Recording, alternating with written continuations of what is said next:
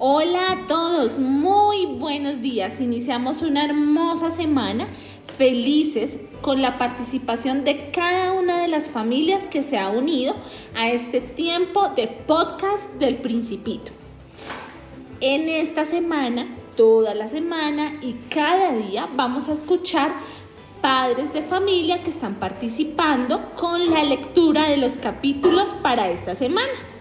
También la próxima semana nos preparamos porque vendrán personas muy especiales para nosotros, nuestros abuelos.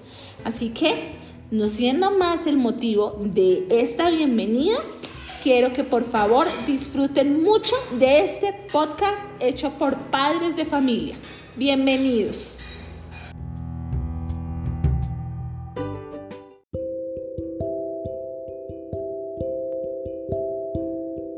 Cuarto planeta era del hombre de negocios.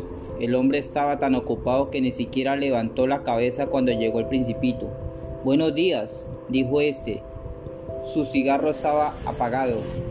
3, 2, 5, 5 y 7, 12, 12 y 3, 15. Buenos días. 15 y 7, 22, 22 y 6, 28. No tengo tiempo para volver a encenderlo. 26 y 5, 31, uff, da un total.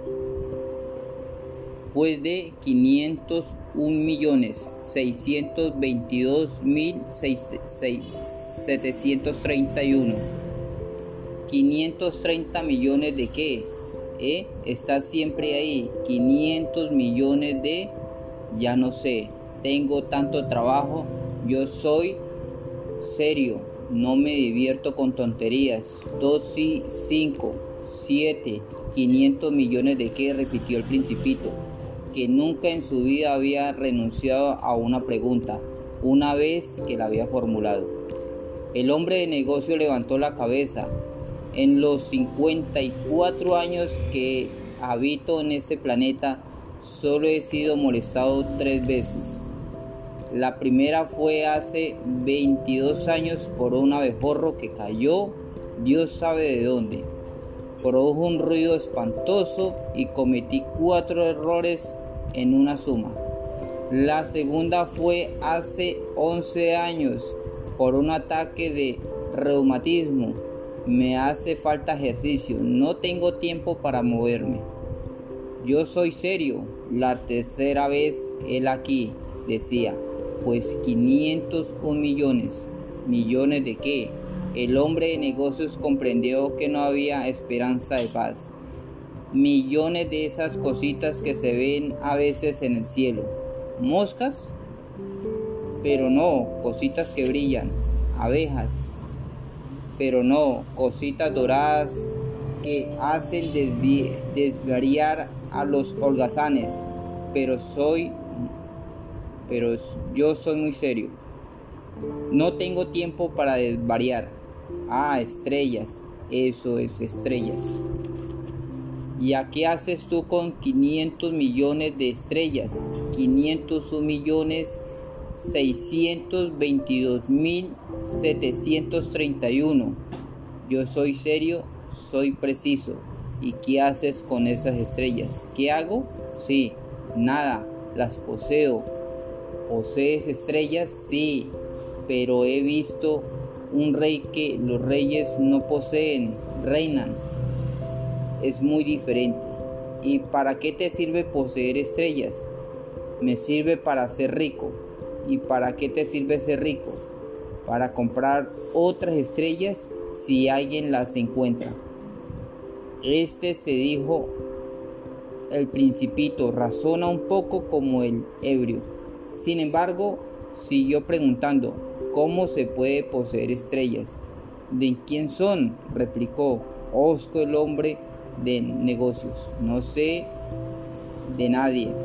Entonces son mías, pues soy el primero en haberlo pensado. Es suficiente. Seguramente cuando encuentras un diamante que no es de nadie, es tuyo cuando encuentras una isla que no es de nadie, es tuya.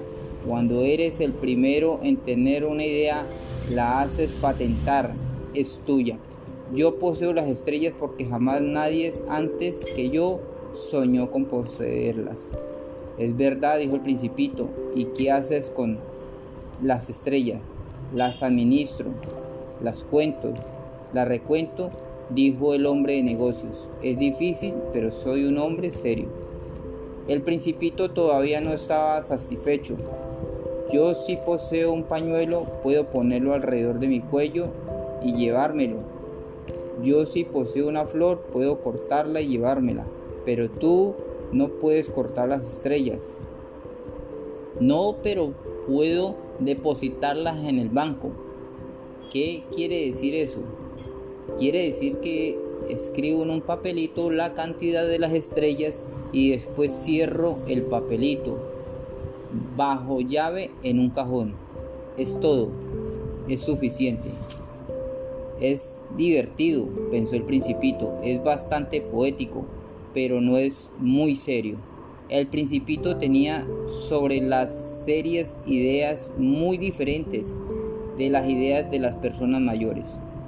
Yo dijo aún, poseo una flor que riego todos los días, poseo tres volcanes que desollino todas las semanas, pues desollino también el que está extinguido.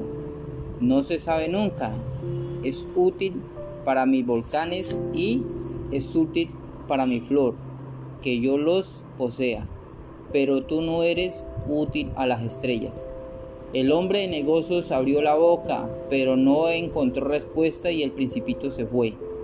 Decididamente las personas mayores son eternamente extraordinarias, se dijo simplemente a sí mismo durante el viaje.